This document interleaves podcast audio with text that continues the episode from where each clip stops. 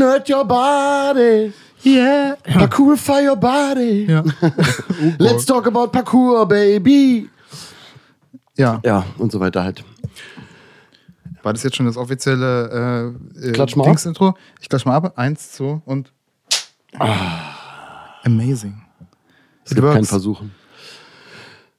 There is do it or don't do it. There is no try. Ja, ich bin jetzt, äh, seit äh, das Intro am Anfang läuft, bin ich auch äh, nochmal in so einer ganz anderen Stimmung, wenn es hier losgeht, muss ich mal sagen. Gefällt mir. Gefällt mir. Daumen hoch. Herzlich willkommen, ihr Bewohner dieses unseres Universums, zu der mittlerweile sechsten Folge Parkour Nerds. Eure freundlichen Parkour-Papas aus der Nachbarschaft, die euch aus ihrem Parkourleben erzählen, aber mit so vielen spannenden Themen verknüpft, die jeden Menschen betreffen, dass es hoffentlich äh, nice ist, uns auch zuzuhören, wenn man kein Parcours macht oder auch nichts Vergleichbares.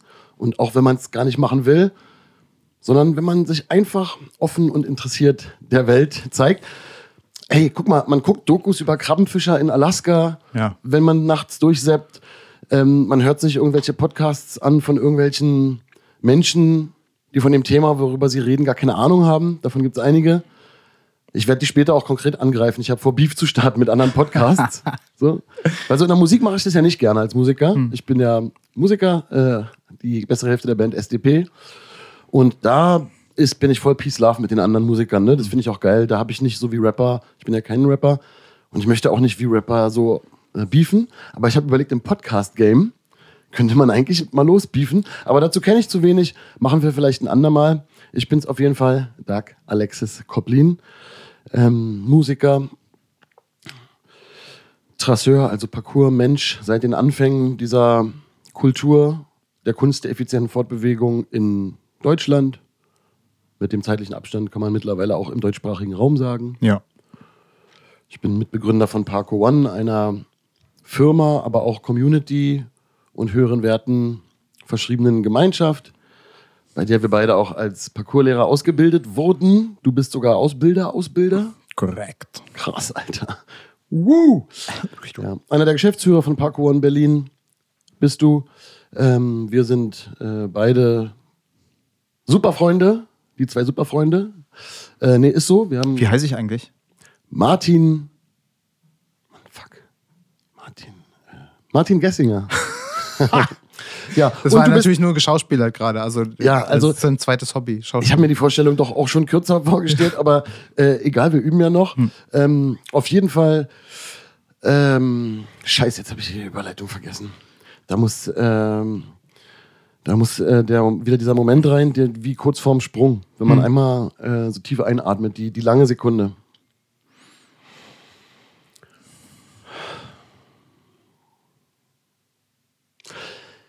Ja, auf jeden Fall bist du auch noch studierter Pädagoge, Biologe und Historiker. Also hättest Korrekt. Lehrer werden können, bist aber Parkourlehrer geworden. Genau. Also ich bin Lehrer geworden, ähm, also aber voller. Ähm, Ich habe Germanistik noch studiert, außer dass ich halt diese Band das aufgebaut war ein habe. richtig dummes Wortspiel, by the way. Aber ja. Ich habe es gar nicht ver verstanden. Nee. Habe ich nicht lange genug Germanistik studiert anscheinend. Hä? ja, ich, also ich bin Le ich bin Ach, als Wortspiele, voller. Wortspiele erklären ist halt Oh mein Gott, aber wir haben äh, doppeltes gefährliches Halbwissen mäßig ja versprochen, Ja. dass äh, dumme Wortspiele kommen. Das wäre dann hiermit absolut erfüllt, Ja. Bruder. wer, wer gelacht hat, kann mir gerne einen Daumen hoch geben. Ja. Vor allen Dingen gerade als ich äh, noch so diese seriöse Unterfütterung machen wollte, was du studiert hast. Ähm, und ich halt eben auch, ja, Germanistik äh, und äh, Publizistik, Wissenschaft. Also das heißt, ähm, äh, journalistische Produkte und medienvermittelte Massenkommunikation auseinandernehmen. So, und das benutze ich jetzt gegen euch, um euch zu beeinflussen. Mit Werten. Guten Werten. ja, okay, das war wirklich eine sehr, sehr lange Einleitung. Ey, wir wollen euch nicht äh, auf die Nerven gehen, wir wollen euch lieber nerven mit dem tiefen Scheiß. Genau. Und der Dann- liebe Scheiß, den hatten wir in der letzten Folge schon krass. Und wir hatten uns ja überlegt, in dieser Folge das ein bisschen mit so Real-Life-Stories, Real Talk, Real Talk. äh, zu unterfüttern. Also erstmal ist hier immer Real Talk, ist ja klar, aber manchmal heben wir so in theoretische Sphären ab und werden so äh, philosophisch und so. Äh, wir hatten den Ausblick gegeben und versprochen, dass wir das konkreter nochmal rückkoppeln. Ähm, mit, mit den Stories aus dem Leben. auch und deswegen, weil die Leute eben, die Leute, das, was ihr, die uns jetzt zuhört oder ähm, zuseht auch, Ideen bekommen sollt, wo im Leben dieses Parcours-Mindset eine Rolle spielen kann oder wo ihr vielleicht auch schon genau so ein Mindset habt, nur halt ihr es nicht durch Parcours erworben habt und deswegen nicht mit dieser äh, Brille darauf guckt. Mhm. Ähm, da wollen wir euch abholen an der Stelle. Aber am Ende können wir natürlich auch nur aus unserer persönlichen Erfahrung erzählen und aus unserem persönlichen Leben. Aber das ist jetzt eben zusammen schon fast 30 Jahre Parcours live. Genau. Also du hast es ja schon gesagt, wir haben in der letzten Folge viel darüber geredet, was Parcours so einem bringen kann, wie man da so durch die Welt gehen kann, wie man ähm, Situationen oder, oder Handlungen, ähm, den, den eigenen Antrieb, den man hat, die, die Potenziale, die man hat, wie man die durch diese Parcoursbrille betrachten kann. Und ähm, dass es eben eine ganzheitliche Sache ist, dass es Parcours natürlich eine körperliche Disziplin ist, ganz klar, ähm, wo die meisten wahrscheinlich auch am Anfang so mit geangelt werden, ähm, weil es schön aussieht und weil es beeindruckend ist, wenn man sich so bewegen kann. So was wäre bei uns beiden auf jeden Fall auch. Ähm, aber für uns ganz klar natürlich auch die Ganzheitlichkeit im Sinne von, das berührt mich ähm, im, äh, emotional, es berührt mich auf einer ähm, geistigen, ähm, intellektuellen Ebene. Ich setze mich ganz intensiv mit mir auf all diesen Ebenen auseinander. Und ähm, was, äh, also die Frage war, warum macht man den Parcours? Eingeleitet durch, warum mache ich eigentlich solche vielleicht auch gefährlichen Sachen in Parcours, ähm, wo wir auch klargestellt haben, das ist die Spitze des Eisbergs, das Training darunter, das ähm, nimmt ähm, den Großteil der Zeit ein und es gibt ähm, Situationen, wo man eben auch so Test, Tests macht sozusagen, beziehungsweise in ähm, die, die Extreme auslotet. Ohne, Mutproben oder was? Genau, eben genau keine Mutproben. Also wer beim letzten Mal gut aufgepasst hat, der hat genau mitgekriegt, dass es sich dabei um sehr ähm, äh, gut kalkulierte ähm, äh, Situationen handelt, wo ähm, die, die Konsequenzen, die Risiken ähm, also, oder die Konsequenzen, besser gesagt, ähm, hoch sind, damit man sozusagen wenig ähm, bescheißen kann. Ja, also damit man wenig sagen, ja, ich hätte ja, ich könnte ja, ich würde ja. Man weiß genau, das funktioniert alles in so einer Situation nicht. Man muss genau wissen, was man tut und man muss genau wissen, was man auch alles schon getan hat und wozu man in der Lage ist. Man muss seine eigenen Ressourcen und Möglichkeiten ähm, genau kennen und evaluieren können, muss die Situation richtig einschätzen können. Und wenn das alles zusammenkommt, dann ist es ein außergewöhnlich spannender Prozess und ein sehr, sehr wichtiger Teil der Selbsterkenntnis im Parcours-Training, aber es eben äh, einer, der in so einer Extremsituation auftreten kann. Und dafür sucht man diese Extremsituation auch. Aber es ist, ähm, die Selbsterkenntnis kann auch in einer Situation auftreten, wo man plötzlich einfach einen Flow-Moment beispielsweise hat, wo einfach die Dinge laufen, wo man gut in der Bewegung drin ist, wo man ähm, plötzlich eine Verbindung zwischen Bewegungselementen oder von Gedanken und Bewegungen hat, wo man mitten in der Nacht aufwacht und denkt, so, das und das könnte ich machen oder ah, da will ich mich hinbewegen oder man läuft durch die Gegend und sieht irgendwas Bestimmtes äh, und ähm, es holt einen ab. Und das ist natürlich alles in dieser Parcoursblase, aber wir sprachen ja darüber, dass diese diese Sicht auf die Dinge, auf die Welt auch eine ist, die man übertragen kann ins ähm, alltägliche Leben. So Parcours als Metapher. Ich habe ein Hindernis vor mir, ähm, das stellt sich mir in den Weg oder es steht mir im Weg und ähm, ich kann jetzt mir überlegen, ob ich drum äh, laufe und sozusagen die Entscheidung, die Auseinandersetzung damit vermeide. Oder ich kann mich entscheiden, nein, ähm, das ist eine Größe, an der ich wachsen kann. Das Hindernis ist was, was mich ähm, in meinem Erfahrungsraum bereichern kann. Ich werde jetzt probieren, mit all dem, was mir zur Verfügung steht, dieses Hindernis zu überwinden. Und das muss nicht sofort klappen, ähm, aber das ist, ähm, da ist der Weg sozusagen das Ziel. Und ähm, was ist diese Hindernismetapher, diese Parcours-Hindernisse ähm, im Parcours-Training, Hindernisse im echten Leben? Was kann, was kann die? Ähm, oder was, was, was gibt es für Möglichkeiten, die anzuwenden? Und genau darum soll es heute ein bisschen gehen, ne? Ja, hast du zum Beispiel die Fähigkeiten, so krass lange Sätze zu bauen, beim Parcours-Training gelernt, als du gelernt hast, so krass lange Bewegungskombinationen auszuführen? das ist jetzt eine fiese Frage. Ich weiß aber auch gar nicht, warum du die stellst. ja, klar, Edda, was du sagst, 100 Pro. Ähm, Risiko abwägen und einen Benefit aber für sich daraus ziehen, fürs, fürs, fürs echte Leben. Und wir haben festgestellt, dass das mit dem Mindset zu tun hat. Das kann theoretisch eben auch beim Abwaschen oder beim Sitzen äh, am Fluss und drüber nachdenken, kann man vielleicht die gleichen Erkenntnisse haben oder nicht. Wo hattest du sie denn besonders? Also wo hast du was ge gemacht, erlebt, getan, entschieden, was andere Leute auch haben, wenn sie nicht Parcours machen, wo du aber meinst, da hast du konkret auf eine Ressource zurückgegriffen, die du durch Parcours äh, verstärkt hattest oder entwickelt hast, oder vielleicht hast du es auch einfach nur anders betrachtet, weil du als Trasseur in dem Moment da warst. Hm.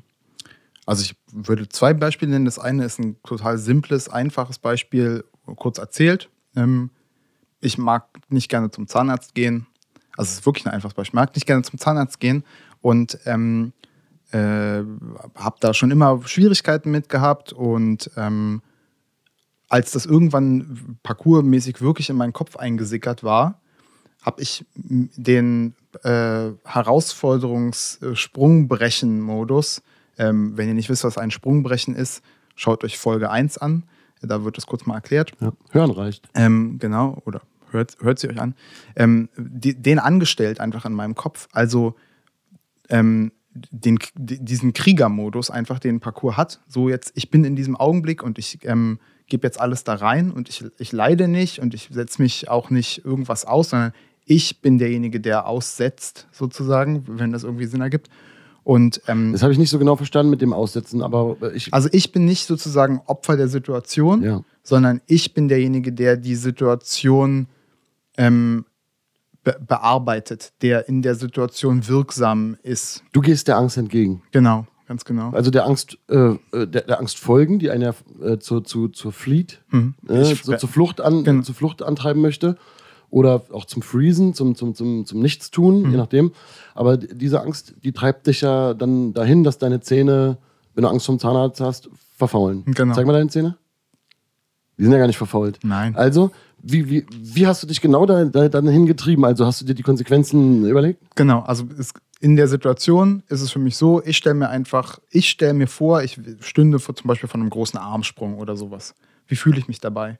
Was ist das, was ist die, die körperliche Erfahrung, die ich da habe. Ich habe das einfach wieder abgerufen und ähm, ich bin da in einem konzentrierten Modus und ich bin ähm, in, in, einem sehr, sehr ähm, abstrakten Modus. Der hat mit, ich so, stelle mir sozusagen vor, ich wäre gar nicht beim Zahnarzt, sondern ich wäre in so einer Armsprungsituation, die auch nicht zwangsläufig immer angenehm ist. Ne? Das ist ja sozusagen das, womit wir dann betteln, mit diesem oh, kann ich es, kann ich es nicht, was sind die, äh, was habe ich für, für eigene Fähigkeiten, wie, wie komme ich damit zurecht?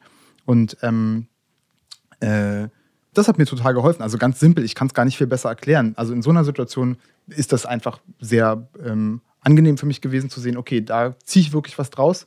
Meine, meine Geisteshaltung dazu hilft mir. Aber das ist ein sehr banales Beispiel. Ein konkreteres Beispiel oder ein komplexeres Beispiel hätte ich auch.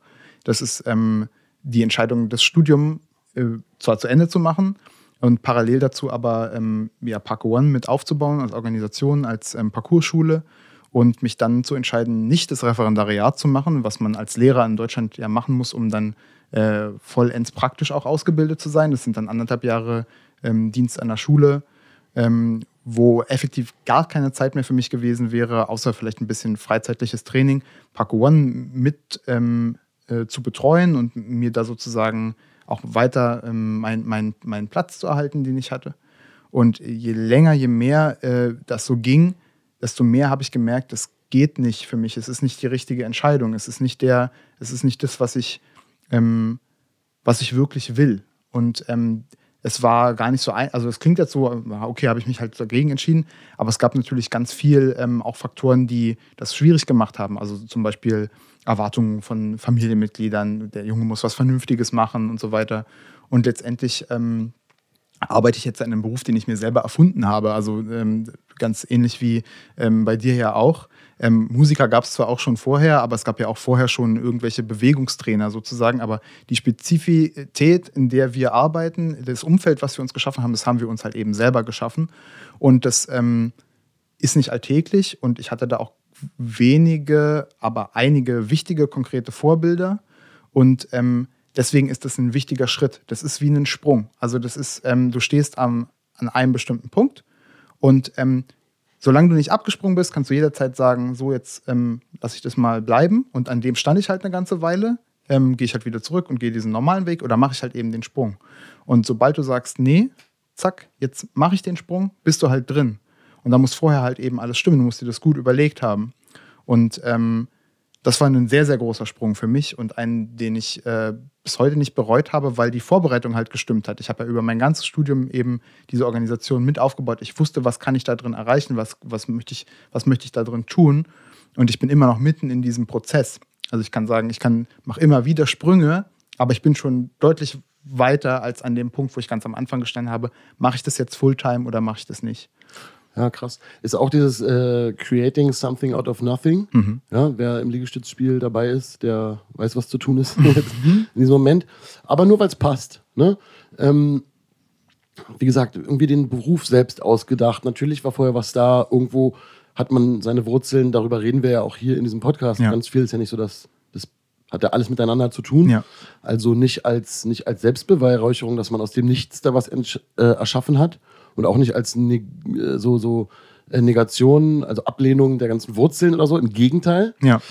Aber trotzdem trifft das zu, dass du da eben für dich einen Beruf erfunden hast. Mhm. Ja? Zusammen mit Ben Scheffler, der mit dir zusammen Parker One ähm, Berlin leitet. Und Parkour One ist ja auch kein äh, Verein, sondern ist eben eine Firma. Parkour One hat, bevor das mit der Musik besser lief, mir konkret auch äh, Brot gegeben, mhm. eine Möglichkeit, mich zu, zu verwirklichen, gleichzeitig ähm, aber auch genug Zeit und Freiraum zu haben, um immer meine Band SDP machen zu können. Das heißt ja auch, deine Lebensentscheidung, die du da getroffen hast, es zu machen, ist mit ein Baustein dafür, wie mein Leben auch sein konnte mhm. und wie das funktioniert hat.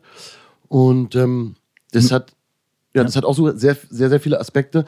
Das zum Beispiel auch, was Park One eigentlich überhaupt ist. Ich meine, es steht hier über den Podcast äh, drüber. Das kann jeder nachlesen, ist ja im Internet, guckt euch das an. Aber wenn ihr neugierig seid, aber irgendwann sprechen wir darüber auch nochmal natürlich. Genau, ich werde an der äh, Stelle nur nochmal fairnesshalber sagen, dass es natürlich nicht nur Ben und mich gibt, die da ganz, ganz wesentlich einen Anteil daran haben, dass Park One überhaupt existiert, sondern ähm, im Grunde all die äh, Schulleiter, die äh, im deutschsprachigen Raum, also in Deutschland und der Schweiz vornehmlich, ähm, eben die Parcours-Schulen von Parkour One leiten und führen. Und in äh, ganz besonderer Hinsicht äh, zum Beispiel Felix und Roger in der Schweiz, die mhm. ähm, ja das äh, von Anfang an das Rückgrat dieser ganzen Organisation und dieses Unternehmens ähm, gegeben haben und auf deren Erfahrungen und auch ihrer Vorreiterrolle wir ganz massiv aufbauen konnten. Das sind eben die wenigen Vorbilder, von denen ich da auch sprechen kann, wo ich sagen kann, okay, ich sehe, was die machen, das ist, das ist außergewöhnlich inspirierend und die gehen halt all in. Puh, okay. Das ist wie, du hast jemanden schon mal gesehen, diesen Sprung, als dieser Sprung schon mal gemacht worden ja. ist. Also so eine klassische Parcours-Metapher auch. Es ist nämlich viel einfacher, ähm, aus also Spiegelneuronen, ich weiß nicht, also da gibt es sicherlich konkret gute Erklärungen für. Ja, das müssen wir unbedingt nochmal, also ja. sag erstmal was, aber das müssen wir auch nochmal ja. extra erörtern. Ja, also wenn ich vor so einem Sprung stehe, so einen Sprung brechen will, ähm, wo ich weiß, okay, das ist körperlich irgendwie machbar, ich habe aber irgendwelche Hemmnisse emotionaler Natur oder ich habe vielleicht schon mal eine schlechte Erfahrung in so einer Situation gemacht und ähm, ich habe Schiss in der Hose. Genau, man, man traut sich nicht. Irgendwelche Filme schieben, weil eben schon mal sowas passiert, genau, ganz ähnlich. Genau, es gibt unterschiedliche Situationen. Manchmal ist es auch ganz irrational. Man weiß gar nicht, warum das jetzt, und es ist extrem schwer zu erörtern. Aber Fakt ist, wenn ich jemanden habe neben mir oder bei mir, der vor mir diesen Sprung macht, ist es ganz oft so, dass ich viel mehr sehe, dass dieser Sprung auch für mich möglich ist. Also ich, ich erkenne sozusagen, also ich erkenne auch, ohne dass ich mir das so überlegen muss, es geht. Und ähm, genau da halt auch das Gleiche. Ich erkenne Felix und Roger ähm, äh, mit Steven damals zusammen, die gründen dieses Unternehmen und die können ähm, äh, zumindest davon leben. Ja, es ist jetzt nicht, dass da überdimensioniert Sachen rauskommen, aber sie leben ihren Traum. Mhm. Und äh, das war ein riesenkrasses Vorbild für mich. Ja, ich, und ja, für mich waren die auch eine Inspiration, mhm. auf, auf, auch wenn ich jetzt sind Haupt, ein krasses Vorbild. Sind, ja, ja, Shoutout, Leute. Äh, natürlich seid ihr seid, aber ähm, war, sage ich, weil ich natürlich irgendwie an damals so gedacht habe. Ne? Unspezifisch mhm, jetzt, ja. ja welcher Zeitraum. Ja, und ähm, ich natürlich jetzt als Hauptberuf natürlich einen anderen Weg äh, einschlagen konnte und meinen Traum anders leben konnte. Aber dieses Ganze selbst gestaltet einen Traum leben zu können. Mhm. So. und ich ja irgendwie mehrere für mich auch mit der Musik, mit meinem Leben in der Musik, wie das mit Parcours zusammenfloss, das versuchen wir, versuche ich auch alles zu erzählen. Dieser Parcours-Nerd-Geschichte ist ja gleichzeitig auch irgendwie ein Einblick für Leute, die sich vielleicht, weil sie meine Musik mögen oder so, für mich interessieren. Ja. Auch nochmal ein ganz, ganz krasser Einblick, wie das eigentlich alles funktioniert. Es ist wie, manchmal, manchmal haben Sachen ja Licht- und Schattenseiten. Das ist wie, eine, wie zwei Lichtseiten. Doppelseitige, Eigentlich ein ein- doppelseitiges Lichtschwert. Ja. Ähm, bei mir im Leben gab es auch was mit dem Studium zusammenhängendes, weil ich habe ja wirklich nebenbei studiert. Es war klar, dass da nie ein, ein Beruf dabei jetzt aus dem Studium direkt dabei herauskommt, sondern ich hatte Bock auf diesen Bildungsfilm. Ich wollte mir das angucken. Ich habe schon immer selber Texte geschrieben und bin ein Sprachnerd und ein, irgendwie ein Denknerd auch und so und wollte einfach diesen Weg gehen. Am Ende äh, wurde das alles aber schwierig für mich, dann die letzten Semester noch Kurse nebenbei. Parcours hat so viel Raum eingenommen, das äh, Unterrichten auch und Classic Trainieren. auch, ne? Hä? So ein Classic auch. So, das, es wird immer harziger dann Ja. zum Ende hin. Ja, also so vor allem so kurz vorm Bachelor. Ich habe einen Bachelor gemacht, so für alle, das war auch mein Ziel. Und ähm, ich, die, die erste Tour stand so vor der Tür und andere Sachen privat war ein bisschen kacke und so. Und ich hatte irgendwie keinen Bock, diese Bachelorarbeit zu schreiben. Ne? So, also, was heißt keinen Bock? Ich hatte keine Energie. Also, ich wusste irgendwie nicht. Und ich stand dann so zu Hause, hatte irgendwie so ein Dokument aufgemacht und stand in meinem Zimmer und stand so hinter meinem Stuhl und hab, war so fast dabei zu sagen, Mann, nee, heute wieder nicht. So, heute, morgen oder so. Und plötzlich erinnerte mich einfach unabsichtlich, erinnerte mich dieses Stehen und Zögern hinter dem Stuhl, erinnerte mich daran, wie ich teilweise durch meine da schon jahrelange Parcours-Erfahrung in Momenten stand und wie genau dieses Zögern falsch ist. Also, dass ich committen muss und entweder, also ich rede jetzt von Sachen, die dann in Sekundenbruchteilen passiert sind. Ich habe gemerkt, ich zögere, ich muss jetzt committen. Ich lasse es jetzt oder ich mach's. Nur gleichzeitig die Überlegung, das, darüber hatten wir in der letzten Folge uns auch viel gesprochen, was sind denn die Konsequenzen? So, es hat überhaupt keine Konsequenzen negative, wenn ich mich jetzt da hinsetze. Die einzige Konsequenz ist irgendwie, ich will nicht. Ich will einem Druck entgehen oder so. Und da, ich könnte ja auch sagen, "Hö, ich gebe das nicht ab, ich will den Abschluss nicht machen. Ist ja auch möglich. So. Aber wie gesagt, auf einem, äh, in so einer, äh, plötzlich war das so ein, in so einem Parcours-Denke, dieser Moment. Und ich habe natürlich, bin natürlich gesprungen, habe mich hingesetzt und habe einfach angefangen zu schreiben. Und dann ist es, wie manchmal auch Sprünge dann sind, so lächerlich plötzlich. Weil es Dann läuft's einfach. einfach zu schreiben ist halt, das jetzt zu tun, war ja nicht irgendwie am Rande meiner Fähigkeiten, sondern es, es war ja einfach voll drin. Es hatte irgendwelche emotionalen Gründe, wie auch immer. So, und als ich dann geschrieben habe, war es ja geil, habe ich halt jetzt zwei, drei Stunden irgendwas hingeschrieben, ich musste eh. Und am Ende äh, habe ich das Studium ja dann auch abgeschlossen, auch sehr gut und so. Und obwohl ich es ziemlich nebenbei aus, und aus Interesse gemacht habe. Und daher kommt aber übrigens auch mein Fable auch für akademischen Slang und dass ich auch, äh, obwohl ich Künstler bin, manchmal sehr gerne so scharf analysiere und so bei so Sachen, ohne jetzt sagen zu wollen, dass ich das irgendwie tausendmal besser kann als andere. Aber es ist ein Hast Steckenpferd. du ja auch nicht gesagt. Heike ja nicht. Aber es ist ein Steckenpferdchen. Ähm, ja, da können die Leute sicherlich relaten. War Zahnarzt, Alter, so äh, Prüfungssituation, irgendwie sowas. Ähm, Das sind so die kleinen, also die kleinen oder großen, je nachdem, Herausforderungen des Alltags, wo man, ähm, wo wir in der letzten Folge drüber gesprochen haben, das sind ja alles Entscheidungen. Also deine Entscheidung, nee, ich gehe jetzt nicht zurück, sondern ich setze mich jetzt mit meinem Arsch dahin und mache das. Ähm, äh, die Entscheidung, diesen Sprung zu machen, die Entscheidung, noch eine äh, Just One Rep More, im- immer noch einen mehr zu machen. Also wir machen eine, eine Liegestütz-Pyramiden-Session irgendwie und am Ende sind wir halt wieder bei einem Liegestütz angekommen, mit dem wir auch angefangen haben und dann aber nicht den als letzten Liegestützen zu machen, sondern noch einen mehr zu machen. Einfach, weil man weiß, ich, also selbst wenn ich weiß, ich kann keinen mehr, kann ich immer noch mindestens einen mehr machen. Ja, also das echte Muskelversagen, da hast du so viele Willensgrenzen noch, die du überwinden musst. Und äh, bis da wirklich der Muskel mal streikt. Also wenn du natürlich dich nie bewegst oder eine Erkrankung hast oder so, ist, ja, ist immer ganz was anderes. Wir reden dann eher so von einem, sag ich mal, was man verm- ver- vermeintlich so gesund oder so nennt. Ähm, dann ist da immer der Wille, unendlich oft zu brechen, bevor der Körper wirklich streikt. Ne? Ähm, ich überlege gerade, so, ich habe mir jetzt ja angewöhnt, hier bei uns auch am Podcast immer, wenn ich merke, ich will irgendwo so einen Faden finden oder äh, habe ihn vielleicht verloren, diese kurze eine Sekunde, die, vor, kurz vor dem Sprung, das eine, das eine Einatmen.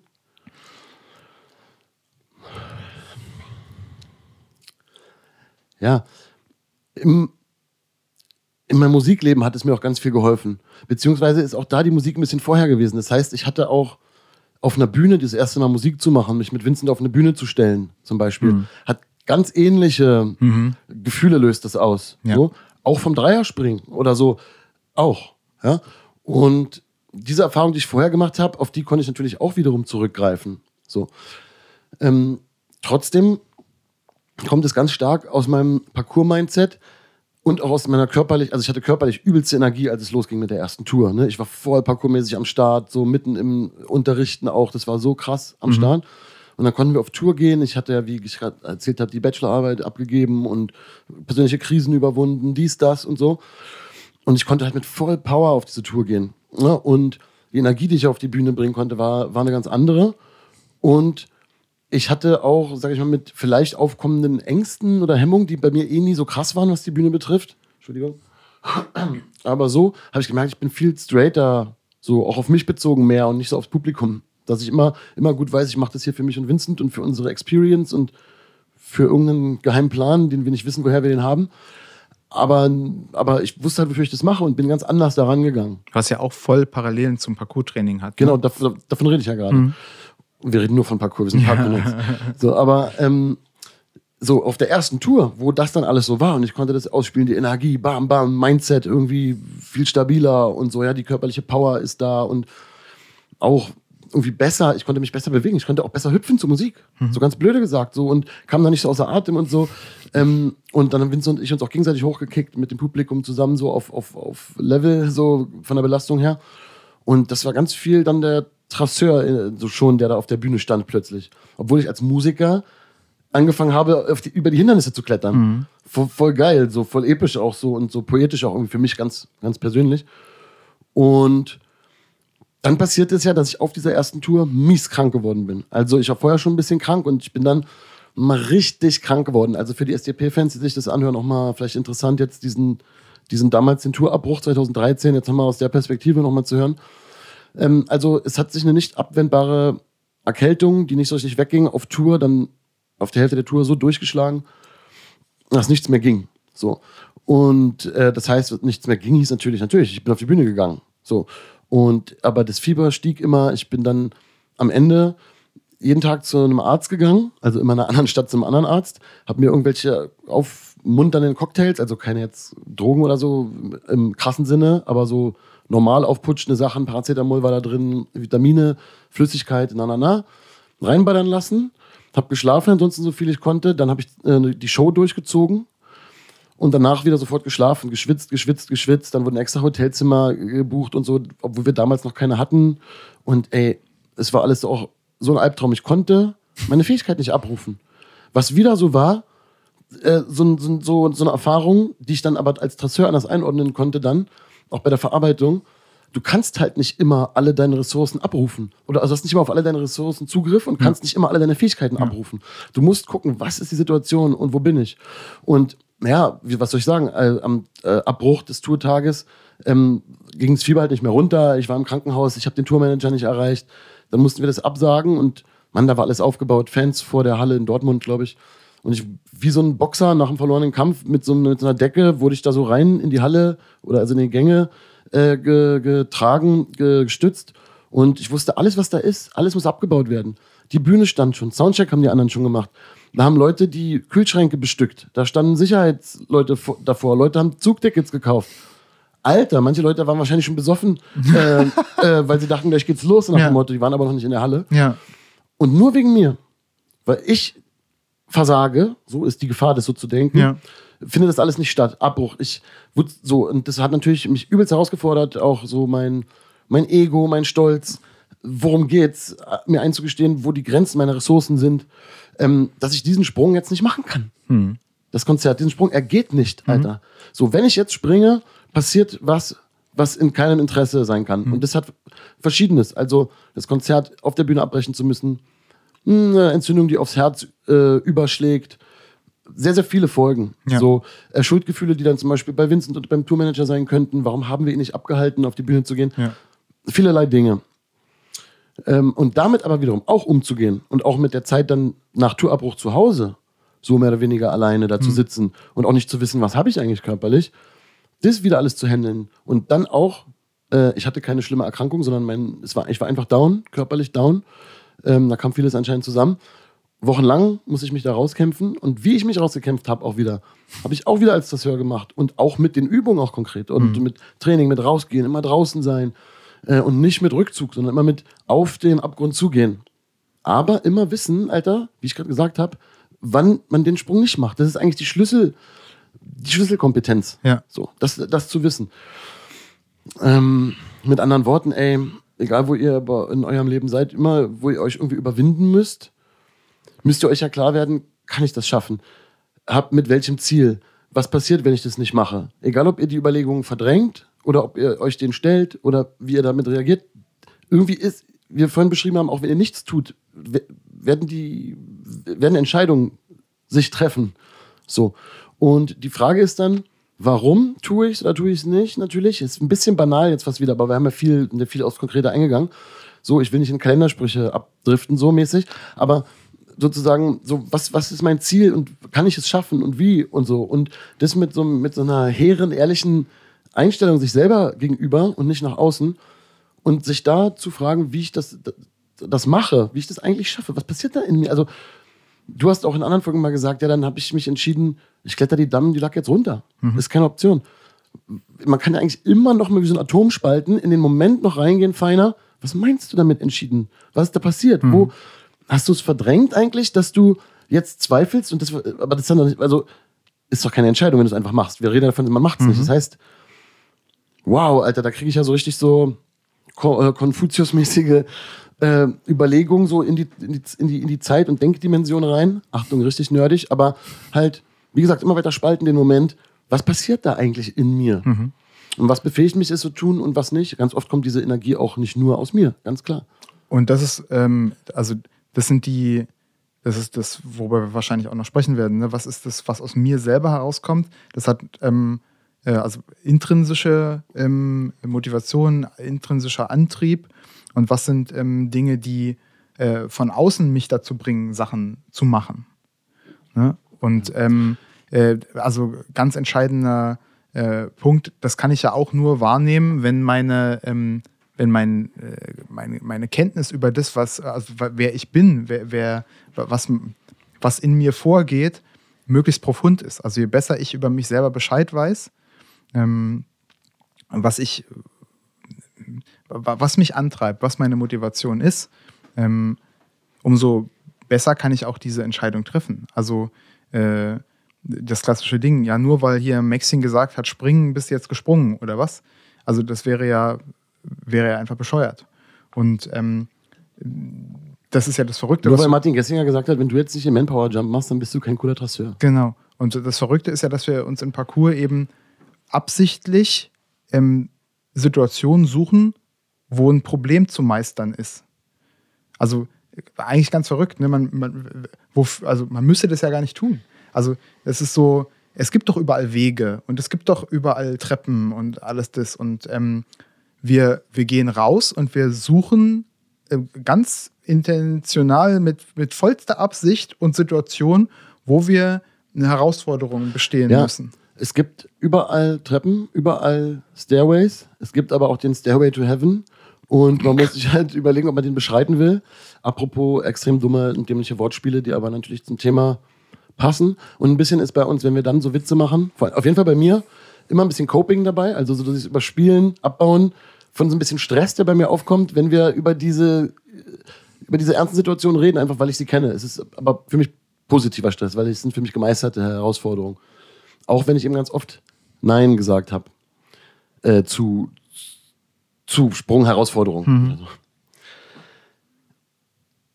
Ich komme jetzt mit Weisheit um die Ecke. Ja. Ich habe so äh, ähm, Kalendersprüche schon angesprochen, dass man sich von denen fernhalten sollte. Ja? Das muss schon alles in der Wirklichkeit basiert sein. Und für uns ist Parcours der Zugang. Und deswegen zitieren wir hier meistens auch Parcours-related ähm, Leute, ne? irgendwelche Trasseure, Yamakasi, wenn wir hier Sachen vorlesen parkournahe Leute. Aber ey, irgendwie findet man das natürlich äh, überall wieder. Ja? Ich würde an der Stelle zum Beispiel einfach ganz gern mal. Wen haben wir denn hier? Wir haben mehrere. Wir haben mehrere. Okay, ein geiles Zitat. Ja, habt ihr vielleicht den äh, Schnitt bemerkt, Alter? Ich äh, Äh, bin halt ein sehr unorganisierter Denker. Nichtsdestotrotz äh, habe ich nicht nur die, die aufkommende Todesangst gekopt, sondern ich habe auch ein bisschen den Zeitstress gekopt, den wir gerade haben, weil die, die Uhr sitzt uns für die Folge im Nacken. Mhm. So, und wir müssen sinnvoll wieder rausführen. Wir müssen einen geilen Cliffhanger haben, dass auch äh, jemand Bock hat, die nächste Folge zu hören, einen Ausblick geben. Äh, und wir wollten eigentlich noch eine Menge, wir wollten eigentlich noch eine Menge, eine Menge erzählen.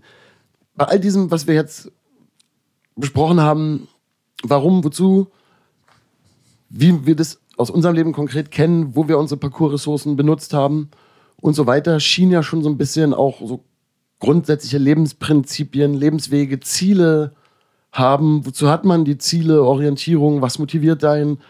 Woran glaubt man? Woran glaubt man? Auch wie sieht man die Welt? Ja, es, es ist sehr grundsätzlich dann.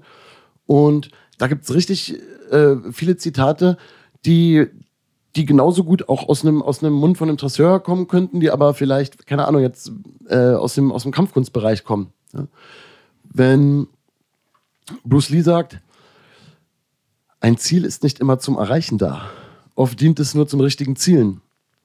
Dann würde ich das als Trasseur auch, abgesehen davon, von größeren Zielen auch auf den konkreten Sprung zum Beispiel beziehen, dass ich den Weg dahin gegangen bin, an der Stelle zu stehen, den Sprung in Erwägung zu ziehen, diesen ganzen Film mit den Konsequenzen in, in Kauf genommen zu haben. Dann die Entscheidung, vielleicht trotz einer Gruppendynamik, wo ich vor meinen Kumpels auch eigentlich zeigen will, dass ich auch am Start bin oder so, es trotzdem nicht mache, dann ähm, habe ich vielleicht dieses konkrete Ziel nicht erreicht, aber ich hatte eine Richtung, die mich dahin gebracht hat. Ja.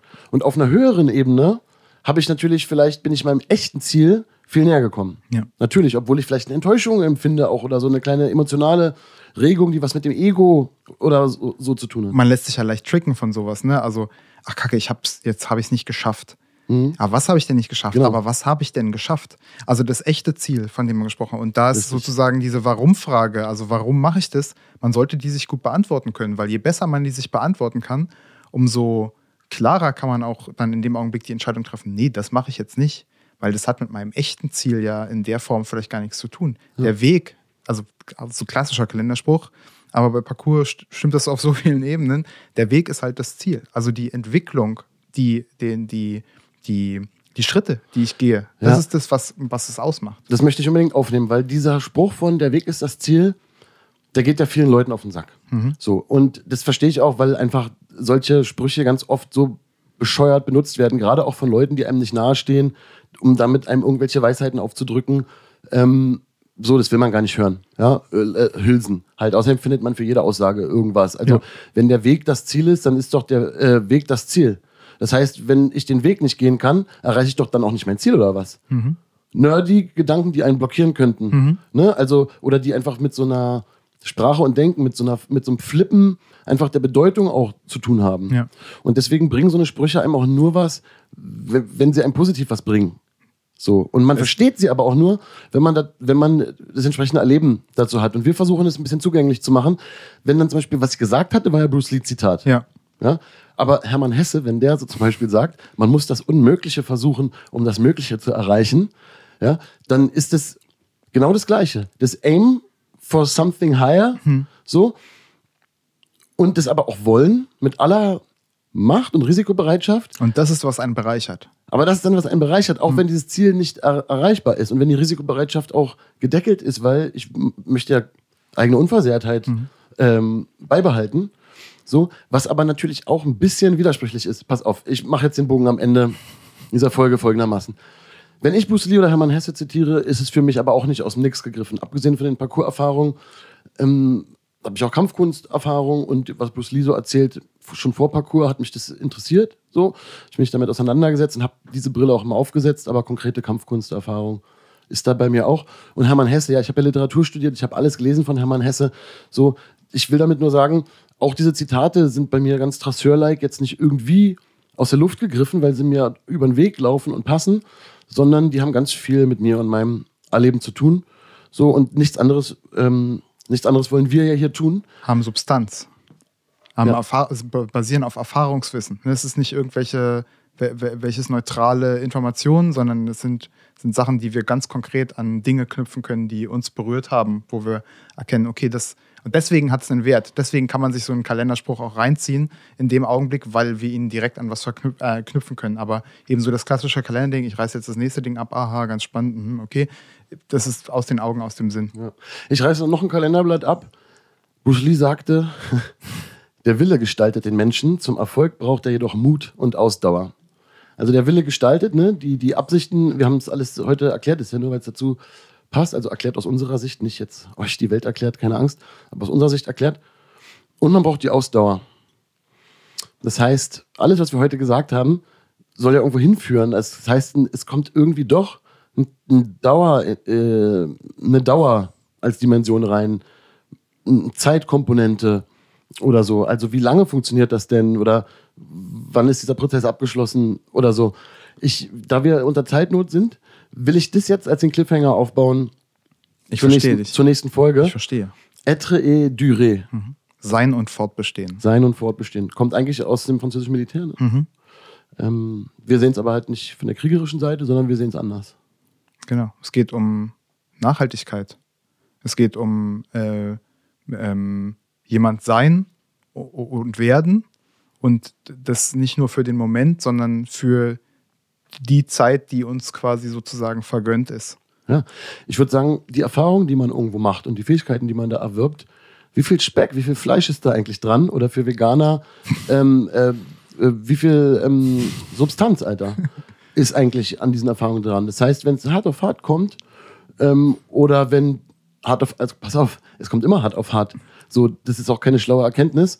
Wir alle werden sterben. Spoiler, Spoiler auf, aufs Leben. Wir werden alle sterben und wir werden alle Menschen verlieren. Mindestens das. Ähm, Krisen erleben, Krisen durchleiden müssen. Wir werden Schmerzen durchleiden, emotionaler Art, Entwicklungsschmerzen, weil wir krasse Erfahrungen erleben. Selbst positive Erfahrungen können schmerzliche Veränderungsprozesse äh, auslösen. Und man kann sich freuen, wenn sowas alles passiert. So, ich reite ein bisschen durch. Das ist, das ist sehr, eigentlich sehr tief, so, was ich jetzt gerade so, also nebenbei so, so anschneide.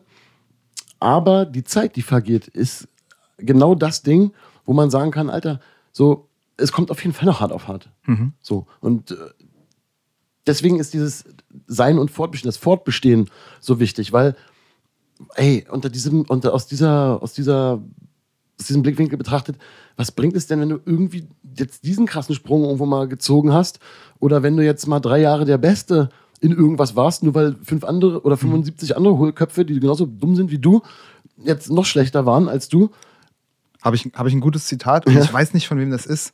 Um, ähm, There's no reason in being good im Parcours when you suck in your everyday life. Mhm. Ne? Also, das ist so das, das Klassische, was du, was du beschreibst. So ist voll geil, ich bin hier voll der gute Typ, aber ähm, in meiner Wohnung sieht es aus, als wenn der Kammerjäger kommen muss und ähm, ich weiß nicht, äh, was morgen ist. Und außerdem habe ich noch äh, äh, Schulden und äh, meine Gesundheit, die ist auch nicht super bestellt, weil ich halt ähm, die geilen Sprünge gemacht habe, aber wahrscheinlich in äh, zehn Jahren im Rollstuhl sitzen muss und so. Also ähm, das ist genau der Punkt. Also wo der Mensch als Ganzheit so steht ja steht bei uns im Zentrum der Parcourspraxis. Die ja. ist nur ein Teil von dem, was wir sind, aber macht ganz, ganz viel aus von dem, was wir auch in anderen Bereichen sind. Ja, also für uns ist es wirklich so, du kannst kein richtiges Arschloch sein und, und andere Leute abfacken und in dieser Welt irgendwie destruktiv sein und gleichzeitig denken, ich gehe voll nice meinen Parcours-Trasseurweg. So mhm. voll gut mache ich das. Ja. So, da habe ich auch mal wieder mit mir zu strugglen gehabt in meinem Leben. Inwiefern mache ich das eigentlich noch? Gehe ich diesen Weg noch? Die Zweifel gehören dazu. Ohne mhm. die Zweifel funktioniert das ja auch, funktioniert das ja auch nicht. Für uns, es führt uns zu einer moralischen Komponente, die wir damit verknüpfen auch. Werte. Werte ja, ich würde sogar auch das Moral, also Werte, ja klar, mhm. aber moralisch auch nennen. Wir, wir haben auch diesen Leitspruch uns irgendwie auf die Fahnen, auf T-Shirts, teilweise verklausuliert, auf die Haut, in die Haut tätowiert, être fort pour être utile. Stark sein, um nützlich zu sein. Stark sein, um nützlich zu sein. Weil das gut zum Ausdruck bringt, ey, wenn ich alle diese Wege gehe, so an mir arbeite und Fähigkeiten erlange, die vielleicht sind, übersteigen die auch die Fähigkeiten von vielen anderen, kann auch sein. Ja? Vielleicht auch nicht, aber vielleicht tun sie das. Ähm, vielleicht Sachen, wo andere dazu neigen, mich vielleicht zu bewundern, obwohl ich eigentlich ein ganz normaler Mensch bin. Das weiß ich nämlich. Mhm. So, auch ein kleiner Spoiler, auch Rockstars sind alles Menschen so, manche wissen es ja vielleicht gar nicht. Aber wenn jemand so tut, als wäre er höher oder was anderes, dann äh, lügt er. Hm. So, und macht, macht Leuten, die das noch nicht durchblickt haben, einfach was vor. Und Parcours zeigt einem, wenn man es richtig begriffen hat, mit jedem Tag, was man alles noch nicht kann, was, was nicht, was, was, wo man Unzulänglichkeiten hat. Richtig. Also ist doch egal, wie weit ich springen kann oder wie oft ich da mein, mein, mein, mein Spirit Animal befreie und sonst wie weit springe. Es gibt doch immer einen Abgrund, den kann ich nicht überspringen. Ja. Was ist für ein Blödsinn? So, und wenn ich nichts zu essen habe und nicht mehr krauchen kann, mhm. weil ich keine Kraft mehr habe, dann kann ich auch keinen Sprung machen. So, also wir sind alle natürlich auch irgendwo dann abhängig und unfrei. Und da kommt so ein Bescheidenheitsmoment rein, hattest du auch gerade schon mhm. eingeflochten, was mir eigentlich dann zeigen sollte, ich muss auch mit meinen Stärken und meinen Fähigkeiten irgendwie was Sinnvolles anfangen. vernünftig umgehen, was Sinnvolles anfangen, was Konstruktives schaffen, nicht anderen Menschen irgendwie wehtun mhm. oder so. Ja? Und sondern eher nützlich sein. Mhm. So. Und was das für uns konkret eigentlich bedeutet und inwiefern vielleicht auch dieser Podcast hier, ja, Bildungsauftrag angenommen und ausgeführt, mit sowas was zu tun hat, oder wie ich das auch so, was das auch wiederum damit zu tun hat, wie ich Verantwortung als Künstler wahrnehme. Das ist ja auch mal für viele ein spannendes Thema. Also, ne, wenn ich jetzt ein Lied über Alkohol mache äh, oder so mit Bier trinken, verführe ich dann zum Bier trinken oder nicht? Oder bedeutet dann das Lied vielleicht ironisch was anderes? Oder Verantwortung des Künstlers? Auch da bin ich voll Parcours-Mindset-mäßig unterwegs zum Beispiel. Ja? Also wir werden, nach, wir werden diesen Übergang versuchen zu machen über Etre fort pour être utile être et duré reden und dann wahrscheinlich äh, die Erfahrung auch für uns als Parkour-Lehrer, ne? Und, ja. und Parkour One und so diese ganze Schiene, die muss ja, man. Ganz genau. Also, was ist das sozusagen? Äh, Parkour als physische Disziplin, mega cool und so.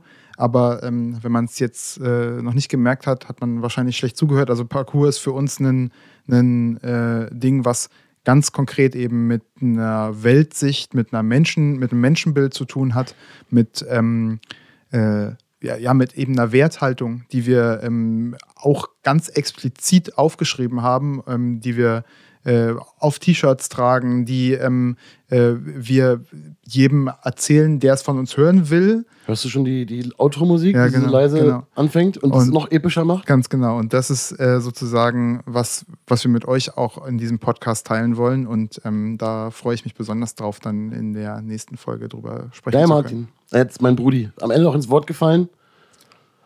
Parkour Nerds Folge 6. Tschüssi. Z was it.